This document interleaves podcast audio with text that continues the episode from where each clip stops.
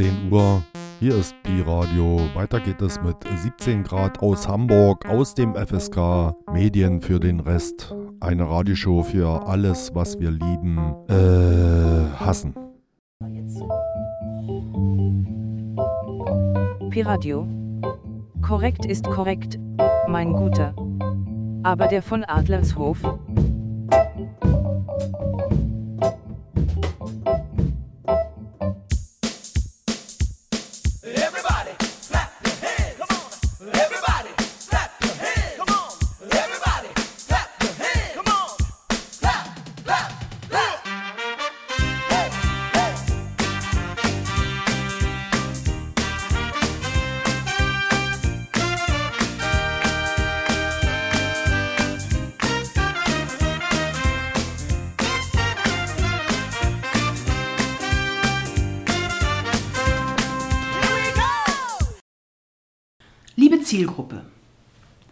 Wenn Peter Tauber, der Generalsekretär der Christlich-Demokratischen Union, davon spricht, dass wer etwas Ordentliches gelernt hat, nicht mehrere Minijobs gleichzeitig brauche, ist das zwar einerseits weit weg von den realen gesellschaftlichen Verhältnissen, andererseits aber spricht er nur das aus, was die mehr als große Koalition der Kapitalismus-Apologeten seit vielen Jahren predigt. Wer den zunehmenden Unwägbarkeiten des Arbeitsmarktes begegnen will, muss lernen, lernen und nochmals lernen. Ein Leben lang. Lebenslanges Lernen ist eines dieser Schlagworte, die suggerieren und suggerieren sollen, dass beruflicher und damit auch gesellschaftlicher Erfolg oder Misserfolg ausschließlich vom Verhalten des Individuums im kapitalistischen Verwertungszusammenhang abhängt. Wer sich bildet oder weiterbildet, der bringt es zu etwas. Wer es zu nichts gebracht hat, ist selber schuld. Weil er oder sie die Grundprinzipien der damit einhergehenden Notwendigkeit nicht berücksichtigt hat. Interessant an diesem Lern- und Pädagogikdiskurs ist, dass ihn alle politischen Akteure, gleich welcher Couleur, mit dieser Ausrichtung führen. Ob nun CDU, Sozialdemokraten, Linke oder Gewerkschaften, Sie alle propagieren, dass Ausbildung und anschließende permanente Weiterqualifizierung Garantie dafür sind, nicht durch die sozialen Maschen der kapitalistischen Gesellschaft zu fallen. Dass diese Maschen immer löchriger werden, daran hat die Sozialdemokratie mit all ihren neoliberalen Projekten der jüngsten Vergangenheit einen nicht unerheblichen Anteil. Aber die Aushöhlung des Sozialstaats wollen sie in diesem Zusammenhang nicht thematisiert wissen. Die Quintessenz dieser Ignoranz objektiver gesellschaftlicher und ökonomischer Verhältnisse bedeutet, wer sich dem Lerndruck verweigert oder sich nicht genügend anstrengt, ist an seinem dann folgenden Schicksal selbst schuld. Dabei unterscheiden sich die Ansätze der genannten Akteure nur in Nuancen. Die einen predigen in Verbindung mit neoliberalem Deregulierungsinteresse, dass jeder seines Glücks Schmied sei, die anderen fordern ein Quäntchen mehr sozialdemokratischen Versorgungsstaat mit Qualifizierungsgarantie. Für alle, die das wollen. Eine Ablehnung dieser Unvollkommenheitslogik, dass nämlich alle Individuen permanent an sich arbeiten müssen, sie also nie auch nur annähernd ausreichend qualifiziert sind, kommt bei allen genannten Gruppierungen nicht vor. Das ist auch nicht weiter verwunderlich. Denn dazu müssten sie das System Kapitalismus verstehen und auch noch fundamental kritisieren wollen. Besonders sichtbar ist dieser Kollektivbetrug der hiesigen politischen Protagonisten beim derzeitigen Dauerthema der Arbeitspolitik, der Digitalisierung. Während sich die Produktionsbedingungen in fast allen Branchen rasant und massiv verändern, Während nicht wenige Auguren mittelfristig ein dramatisches Verschwinden von Berufen und Jobs erwarten, kontern die besagten Politiker mit der Endlosschleife Qualifizierung wird es schon richten. Und das, obwohl eine ganze Reihe von gefährdeten Berufsbildern bereits von hochqualifizierten Marktteilnehmern geprägt ist. Gleichzeitig hat sich in den letzten Jahren eine ganze Erwachsenenbildungsindustrie entwickelt die die Bedingungen ihres Wirkens nicht hinterfragen will oder dazu nicht in der Lage ist. Eine ganze Generation von im herkömmlichen Sinne gescheiterten Existenzen lebt heute davon, Kurse, Coachings und betreutes Leben anzubieten. Niemand ist perfekt, alle brauchen Optimierung, Widerstand ist zwecklos. Funktion, Grundlagen und Wirkung dieser Weiterbildungsindustrie hat Dr. Manuel Rühle, Lehrkraft an der Universität Duisburg-Essen, in der Zeitschriftenreihe Kritische Pädagogik in Zusammenhang mit dem Begriff der Kulturindustrie bei Horkheimer und Adorno gebracht. Wir wollen einige Auszüge präsentieren.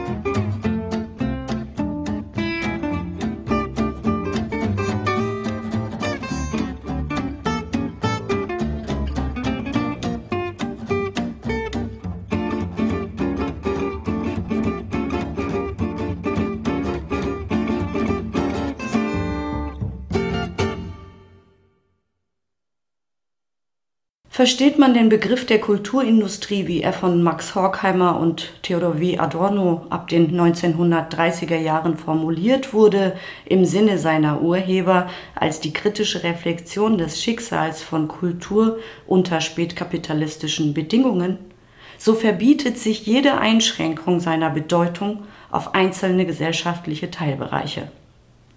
Die Kulturindustrietheorie ist keine kulturpessimistische Beschreibung des Niedergangs der klassisch bürgerlichen Kulturidee, sondern sie bildet ein tragendes Fundament im Rahmen kritischer Gesellschaftstheorie, mit welchem die Grundstruktur dieser Gesellschaft selbst offengelegt wird.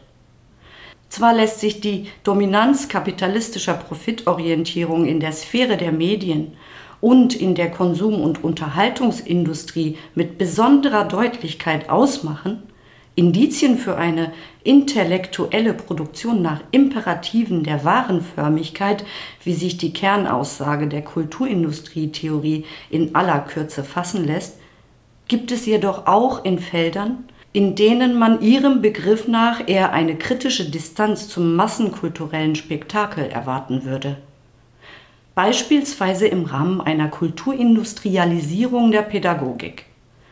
Während die klassischen bürgerlichen Kulturgüter des 19. Jahrhunderts trotz ihres prinzipiellen wahren Charakters auch immer die Funktion hatten, das Individuum mittels der Eröffnung einer zweckfreien ästhetischen Gegenwelt zum alltäglichen Konkurrenzkampf zumindest temporär von dessen Zwängen und Notwendigkeiten zu entlasten, womit sie dem Konkurrenzkampf freilich indirekt wieder zugute kamen, sind die Erzeugnisse der Kulturindustrie restlos und in unmittelbarer Weise gesellschaftlich funktional.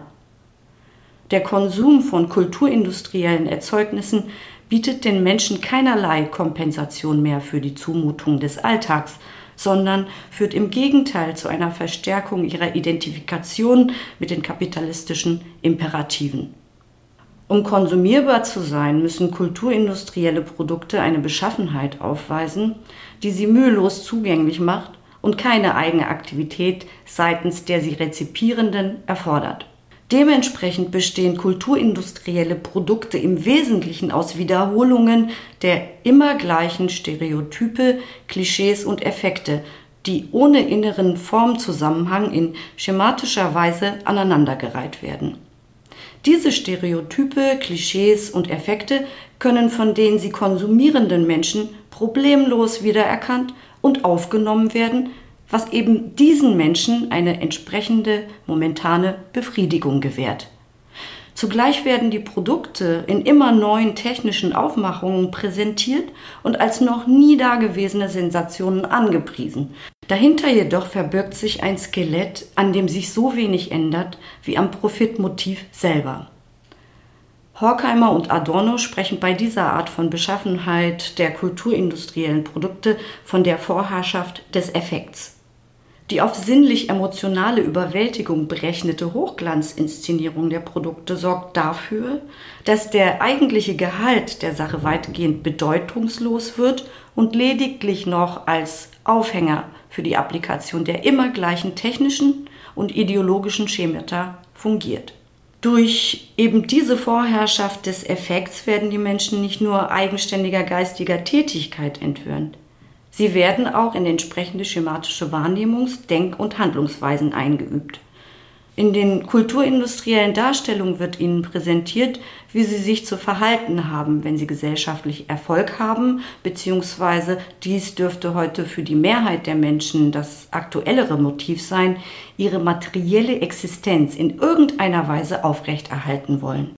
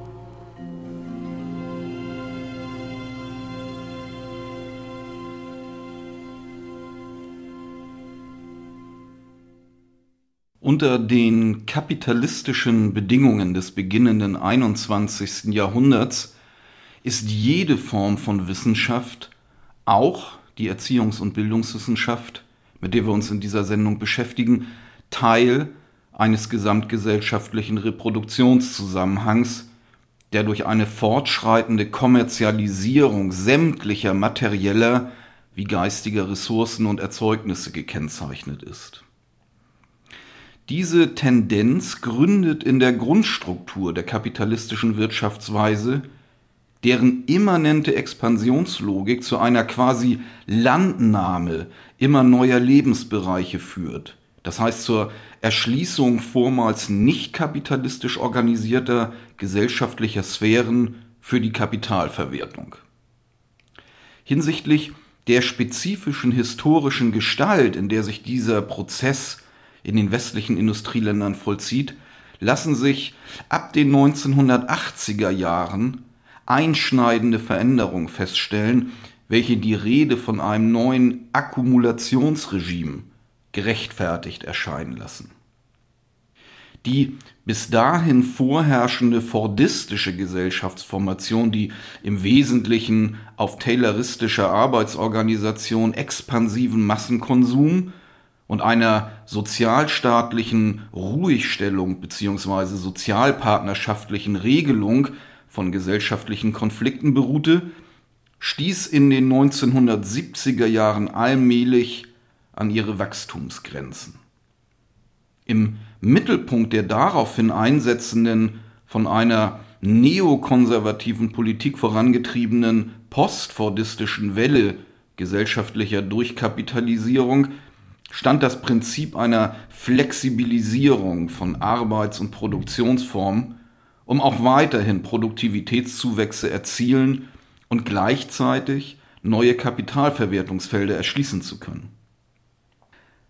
Eine entscheidende Rolle spielte in diesem Zusammenhang der Versuch einer Steigerung der Wertschöpfung durch die Höherqualifizierung menschlicher Arbeitskraft, was sich unter anderem auch in einem steigenden Interesse an Bildungsfragen niederschlug und zu zahlreichen mehr oder weniger erfolgreichen Reformversuchen des Bildungswesens führte.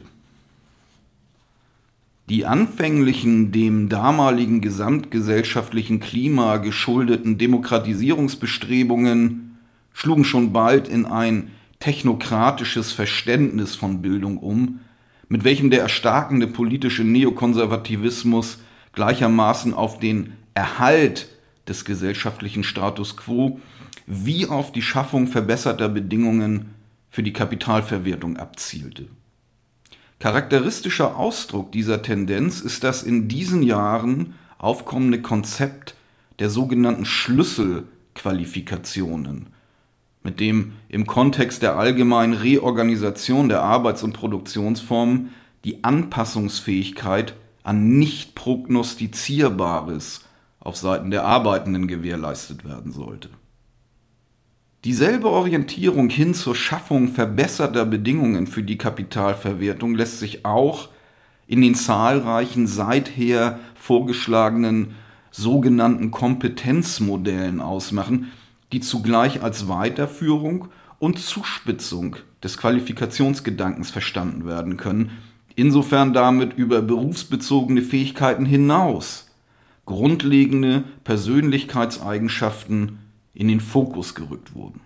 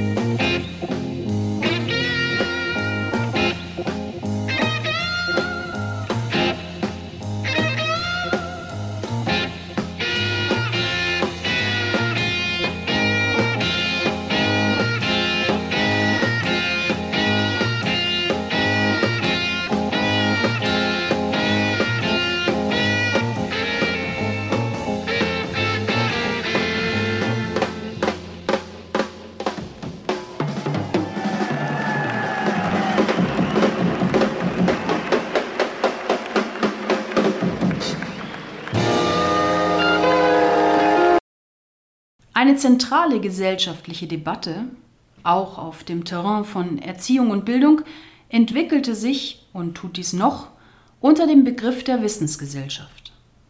Getragen wird dieser Diskurs von Vertreterinnen und Vertretern der Machteliten in Politik, Wirtschaft und Wissenschaft mit Unterstützung weiter Teile der Medien.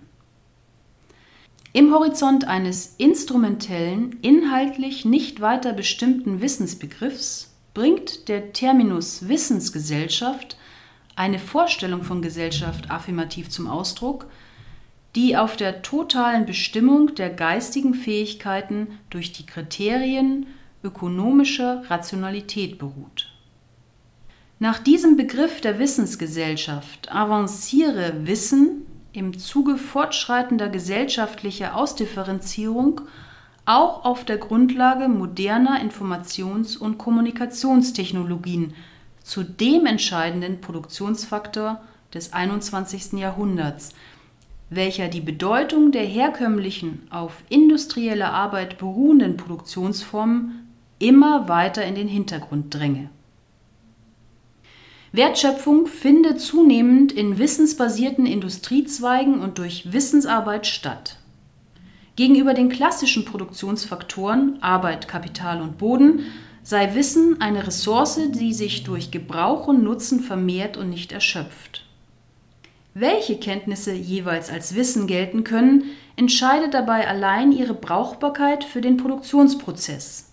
Jede Form menschlicher Intellektualität, die sich nicht in irgendeiner Weise der Kapitalverwertung zuführen lässt, wird direkt oder indirekt als Nutz und damit als wertlos abqualifiziert.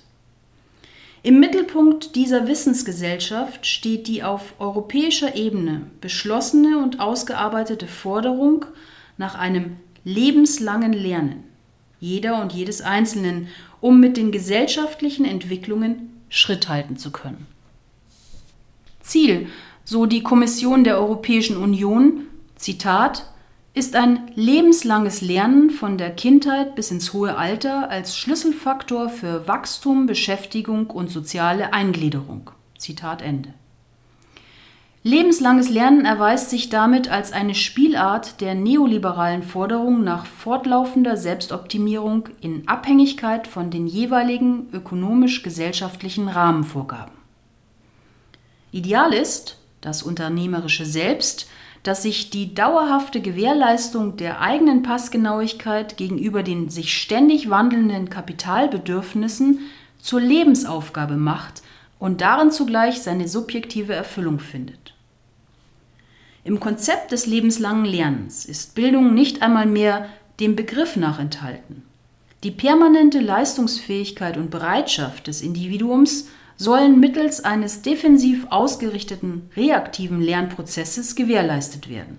Jeder reflexive Anspruch, der über die Aufgabe der permanenten Selbstjustierung hinausgeht, fällt damit weg. Lernen bleibt als ein mehr oder weniger bewusstlos ablaufender Prozess strikt in den von außen gesetzten Vorgaben gefangen. Diese Ersetzung des Bildungsbegriffs durch den Begriff des Lernens hat nicht zuletzt auch deswegen programmatischen Charakter, weil damit die Möglichkeit des Aufbaus einer kritisch distanzierten Haltung zur Gesellschaft als Voraussetzung nonkonformen Verhaltens unterbunden werden soll. Denn Lernen für sich vermag kein reflexives Verhältnis zu den Dingen und Erfahrungen aufzubauen, das den Menschen erst mit einer vernünftigen Handlungsfähigkeit ausstattet. einer Handlungsfähigkeit also, die über Kenntnis vermittelt wird. Ebenso wie der Wissensbegriff selbst wird mit der Ersetzung des Bildungsbegriffs durch den Begriff des Lernens auch der Prozess des Wissenserwerbs unter rein funktionalen Gesichtspunkten betrachtet und nach politisch-ökonomischen Maßstäben bemessen.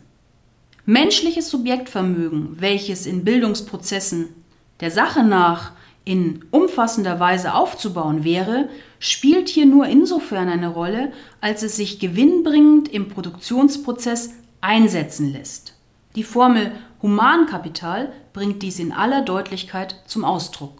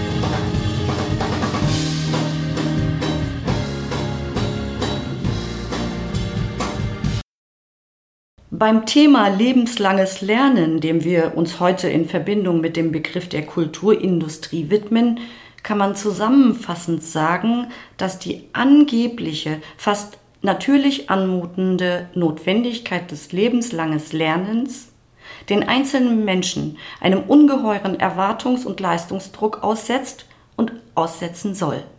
Hier zeigt sich ein wichtiges Element derzeitiger Herrschafts- und Ausbeutungsstrategie. Indem es das von den dominanten gesellschaftlichen Gruppen gewünschte Gesellschaftsbild und die ihm entsprechenden Subjektdispositionen ideologisch beschwört, ist das Konzept der Wissensgesellschaft aufs engste mit der Kulturindustrieproblematik verflochten. Die Vorstellung von Wissen als der zentralen Quelle ökonomischer Wertschöpfung ist gleichbedeutend mit dem Prinzip intellektueller Produktion nach Imperativen der Warenförmigkeit. Hier wie dort wird der Wert geistiger Leistung ausschließlich am Grad ihrer Verkäuflichkeit gemessen. An dem Grundtatbestand geistige Fähigkeit ausschließlich am Grad ihrer Verkäuflichkeit zu messen, sollen sich die Menschen bei der Planung ihrer Bildungsbiografie orientieren, sowohl bei der Wahl ihrer Erstausbildung als auch beim anschließenden lebenslangen Fitnesstraining für den Arbeitsmarkt. Die Betonung der Schlüsselbedeutung von Wissen in der heutigen Gesellschaft spielt zugleich eine wichtige Rolle bei der Legitimation gesellschaftlicher Herrschaft.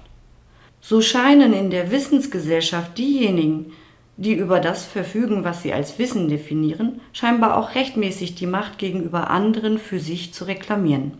sowohl hinsichtlich seines ideologischen Inhalts als auch mit Blick auf die ihn tragende massenmediale Verbreitung, die ihn fast schon zu einer Alltagskategorie hat werden lassen, kann der Begriff der Wissensgesellschaft daher als die affirmativ programmatische Verallgemeinerung von Kulturindustrie bezeichnet werden.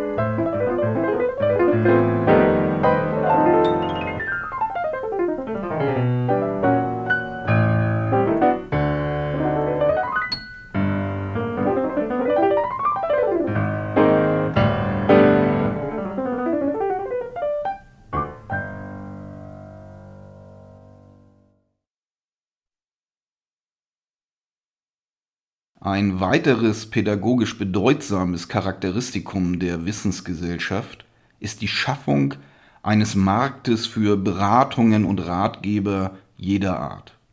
Und zwar für alle Altersgruppen und alle gesellschaftlichen Schichten.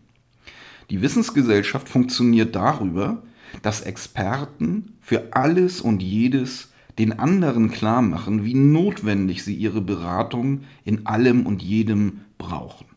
Von der sozialpädagogischen Aktivierung der unteren sozialen Schichten über Lernberatung für Schülerinnen und Schüler, Volkshochschulkurse im Selbstmanagement und Elternbildungsseminare bis hin zum Coaching-Seminar für Topmanagerinnen und Topmanager von Ratgeberbüchern für Finanz-, Liebes-, Verbraucher-, Gesundheits- und Erziehungsfragen über diverse Internetfachforen bis hin zur Super Nanny und Schuldenberater Fernsehshow sind die Angebote für jede Lebens- und Einkommenslage omnipräsent. Die in ihren äußeren Erscheinungsformen vielgestaltigen, in ihrem inneren Kern jedoch höchst homogenen Phänomene können alle in Zusammenhang mit der besagten Parole vom lebenslangen Lernen gebracht werden, nämlich als die kommerzielle Ausbeutung der darin zum Schlagwort verdichteten Subjektanforderungen. Lebenslanges Lernen ist kein Luxus, den unsere technisch hochentwickelten Gesellschaften ihren Mitgliedern zum Zweck der freien Entfaltung ihrer Subjektvermögen anböten, sondern ein ökonomisches Erfordernis. Ständiges Lernen wird zu einer Notwendigkeit, zu einem Zwang, aber niemand weiß eigentlich, was wozu gelernt werden soll. Wer in der Wissensgesellschaft nicht unter die Räder kommen will, tut gut daran, sich immer und überall auf dem neuesten Informationsstand zu halten, ungeachtet der Beschaffenheit der Inhalte. Und hierbei helfen die einschlägigen Angebote der Kulturindustrie. Mögen auch die Welt und das Leben immer komplizierter werden und ihre Zumutungen an den einzelnen Menschen unaufhörlich zunehmen, so ist dieser ihnen doch keineswegs schutzlos ausgeliefert, sondern kann auf eine Unmenge an Hilfsangeboten zurückgreifen, die ihm zeigen, wie man sich darin behauptet. Die zugrunde liegenden Erfolgsrezepte sind schnell erlernt. Für die Ratgeber der Wissensgesellschaft ist umfassende Selbstinstrumentalisierung die Formel. Dabei beschränkt sich diese Selbstinstrumentalisierung keineswegs auf den Bereich beruflicher Aus- und Fortbildung im engeren Sinne, sondern erfasst tendenziell alle Lebensbereiche. Auch als Privatmensch soll man sein Handeln stets an den herrschenden Ideen von ökonomischer Rationalität und Effizienz ausrichten, da nur so ein gelingendes Leben zu verwirklichen sei.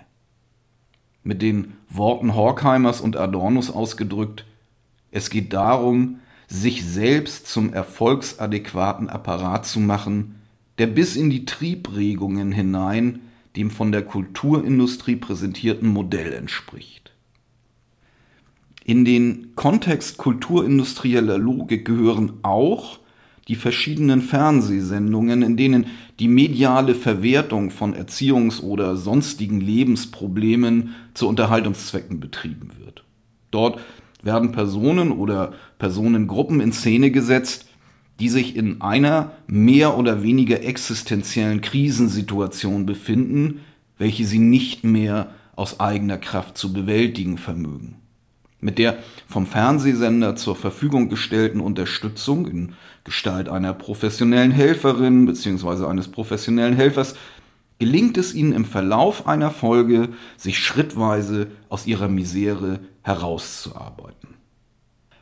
Grundlage hierfür ist meist die Befolgung gewisser Anweisungen und Regeln als mal mehr, mal weniger individualisierte Erfolgsrezepte sowie das persönliche Engagement der helfenden Hand.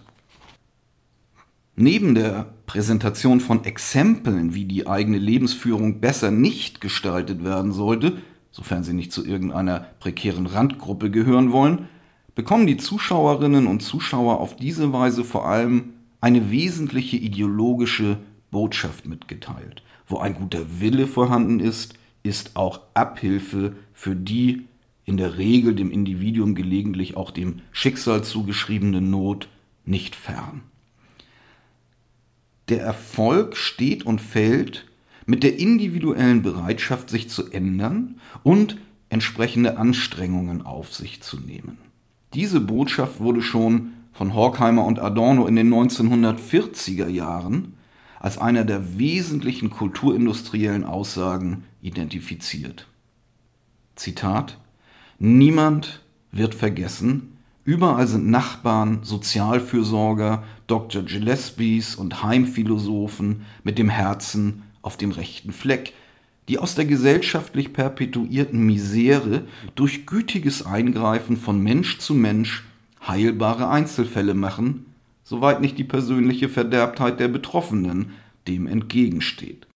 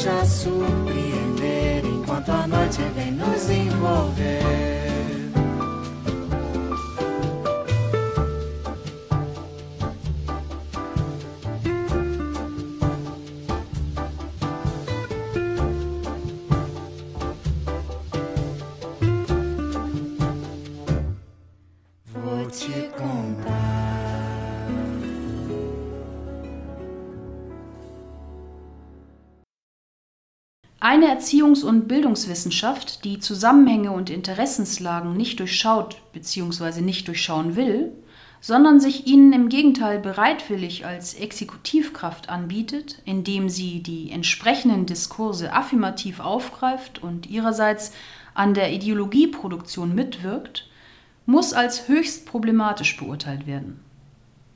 Sie bildet selbst ein Element des kulturindustriell vermittelten Hegemonialzusammenhangs, den sie zu stabilisieren und weiter auszubauen hilft. Die Pädagogik wird dabei in Theorie und Praxis faktisch zu einem Instrument für herrschaftliche Zwecke. Gewiss, jede Form von Wissenschaft ist als gesellschaftlicher Sachverhalt notwendigerweise selbst ein Bestandteil dieser Strukturen. Nur durch die fortlaufende Bewusstmachung der entsprechenden Vermittlungszusammenhänge kann Wissenschaft ein gewisses Maß an kritischer Distanz gegenüber den an sie gerichteten Erwartungen gewinnen und eine Haltung relativer Autonomie sicherstellen, welche der beliebigen Instrumentalisierung durch äußere Interessen entgegenzuwirken vermag. Für die Erziehungs- und Bildungswissenschaft als eine unmittelbar in der Tradition der Aufklärung stehende und auf eine dementsprechende Praxis orientierte Disziplin gilt die Erfordernis der kritischen Distanz gegenüber den an sie gerichteten Erwartungen in ganz besonderem Maße. Die konsequente selbstkritische Auseinandersetzung mit ihrer eigenen gesellschaftlichen Rolle und Bedeutung sowie mit den verwendeten Begriffen und Theorien ist unerlässlich für die Durchführung ihres emanzipatorischen Projekts. Die Auseinandersetzung bedarf einer ideologie- und herrschaftskritischen Vorgehensweise, die sich nicht lediglich auf der Oberfläche des wissenschaftlichen Diskurses bewegt und dort gleichsam mitschwimmt, sondern die diesen selbst in seinen tiefen Strukturen ausleuchtet und systematisch auf seine historisch-gesellschaftlichen Voraussetzungen bezieht. Für die Formulierung des hierfür erforderlichen Analyseinstrumentariums ist der Rückgriff auf die verschiedenen Ansätze kritischer Sozialtheorie unverzichtbar. Erst die systematische Einbeziehung der kritischen Sozialtheorie in die erziehungs- und bildungswissenschaftliche Reflexion ermöglicht es, die fraglichen Gegenstände im Gesamtzusammenhang ihrer geschichtlichen, ökonomischen, politischen und sozialen Verortung zu begreifen. Zielperspektive einer so verstandenen, kritischen Erziehungs- und Bildungswissenschaft bildet dabei stets die am Gedanken der individuellen und kollektiven Mündigkeit orientierten pädagogischen Praxis. Ein anspruchsvolles theoretisches Fundament ist daher nicht allein aus wissenschaftlichen Erkenntnisgründen von Bedeutung, sondern auch und gerade im Hinblick auf seine Orientierungsfunktion für das Handeln pädagogischer Praktikerinnen und Praktiker. Damit diese irgendwann im Geiste gesellschaftlicher Emanzipation forschen und lehren und nicht im Dienste schnöder Kapitalinteressen.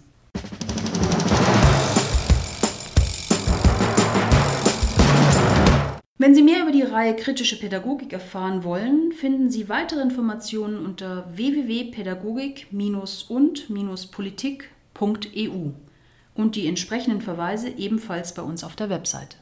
Für die Musikzusammenstellung danken wir Westend Work.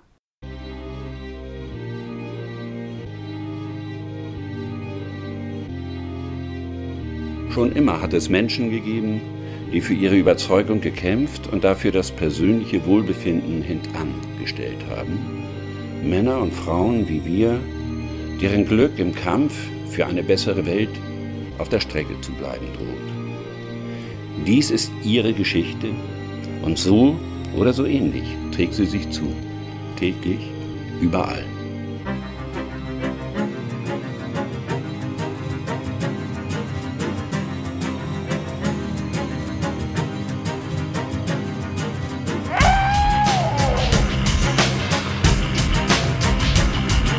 was bisher geschah.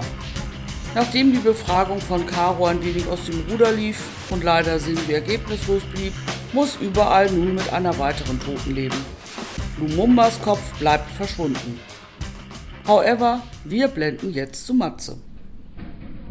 Gut, Frau Altmaier, wir sehen uns morgen. Äh, Schwester Amelie, Herr Doktor? der Verband muss noch gewechselt werden und dann brauchen wir noch den aktuellen Hämatokritwert. Ich bin kurz in der Pause. Wenn was ist, Sie finden mich im Bereitschaftszimmer.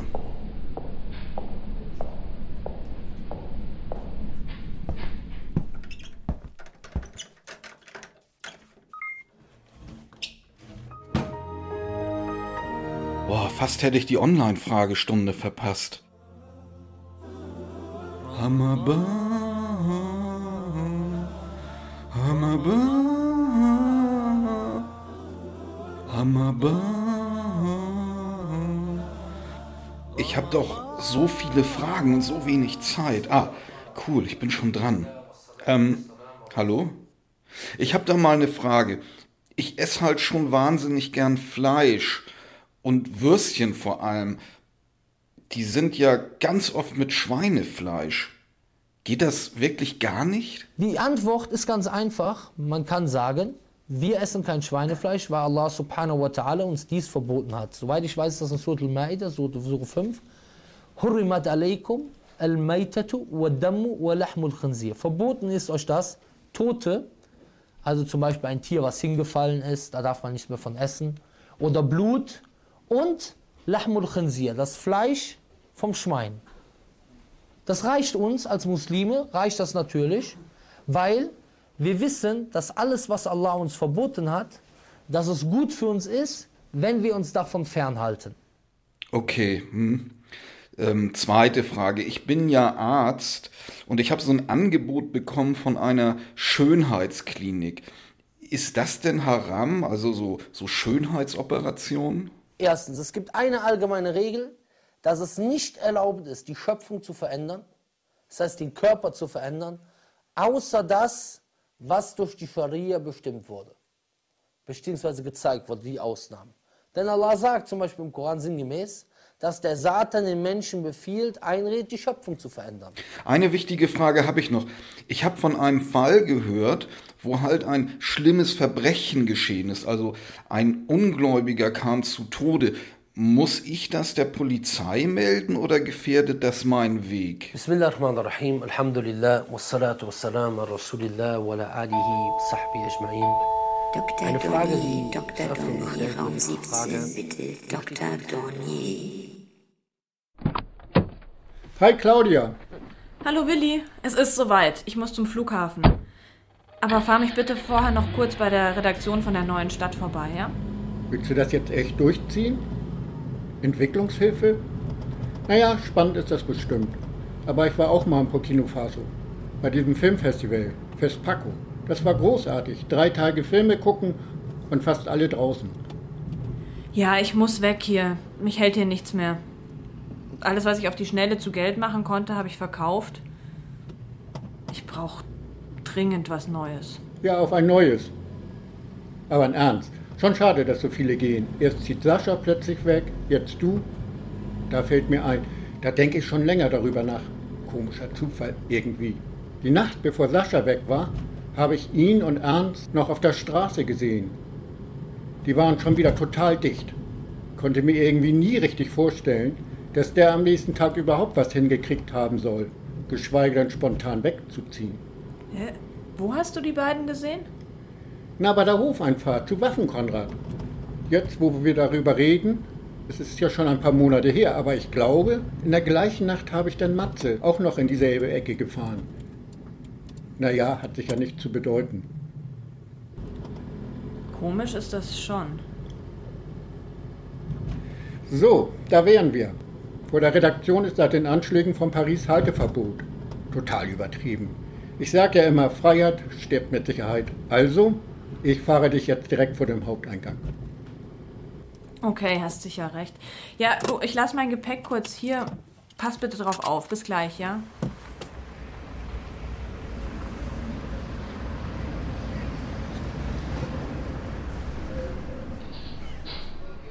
Hi Claudia. Lass uns gleich hier in der Lobby bleiben. Da hören nicht alle mit. Ich nehme nur das Redaktionstelefon mit. Ich habe heute Telefondienst, aber viel ist eh nicht los. Naja, kann ja noch werden. Bis zur Drucklegung sind noch zwei Stunden Zeit. Vielleicht gibt's für die Abendausgabe ja noch einen Knaller. Ja, ja, da wünsche ich dir viel Erfolg mit deinem Knaller. Du, ganz kurz, Willi wartet draußen. Ich fliege ja heute. Was machst du da eigentlich nochmal in Afrika? In Burkina Faso. Weißt du eigentlich, dass Burkina Faso auf Deutsch das Land der aufrechten Menschen heißt?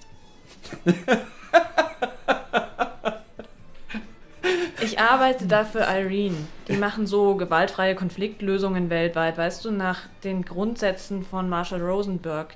Sagt dir das was? So ein Israeli, glaube ich.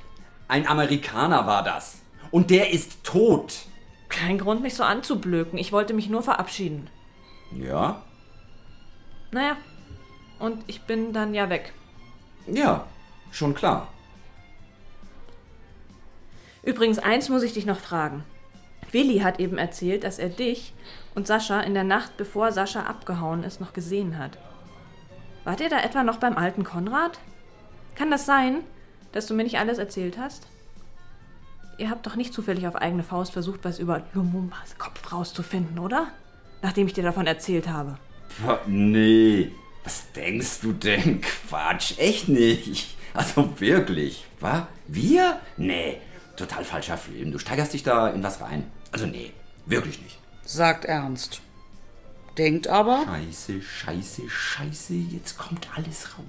Sascha, scheiße, scheiße, Schuld, scheiße, scheiße, scheiße. Aha. Da muss ich ran. Neue Stadt. Ernst am Apparat? Sagen Sie dem Captain sofort, wir müssen so schnell wie möglich landen. Glaube, es wird in ein Krankenhaus gebracht werden. Was? Ein großes Gebäude mit Patienten, aber das ist jetzt nicht so wichtig. Dr. Dornier? Sagen Sie dem Captain, ich muss ihn sprechen. Sie können es mir sagen, ich bin Arzt. Sind Sie da sicher? Es gibt keinen Grund zur Panik. Unsere Redaktion? Natürlich meine ich das. Und bitte nennen Sie mich nicht ernst. Wann ist da Das los? Wichtigste ist, dass Sie ganz ruhig bleiben. Es gibt keinen Grund zur Panik. Danke, ich kümmere mich. War das das Krankenhaus? Was ist denn los? Hast jetzt noch deinen Knaller? Äh, nee, nee, nichts von besonderer Sprengkraft. Ich, ich muss nur schnell mal raus. Hä? Wieso gehst du nicht vorne raus? Nee, nee, hinten. Ich, ich muss hinten raus. Was? Fick dich doch. Verabschieden wird eh überschätzt. Geh ich halt.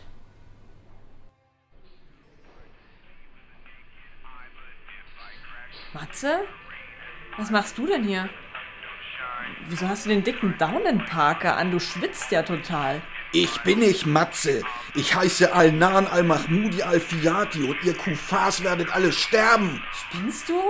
Matze, das ist nicht witzig. Hör auf mit dem Scheiß. Burn, Motherfucker, burn!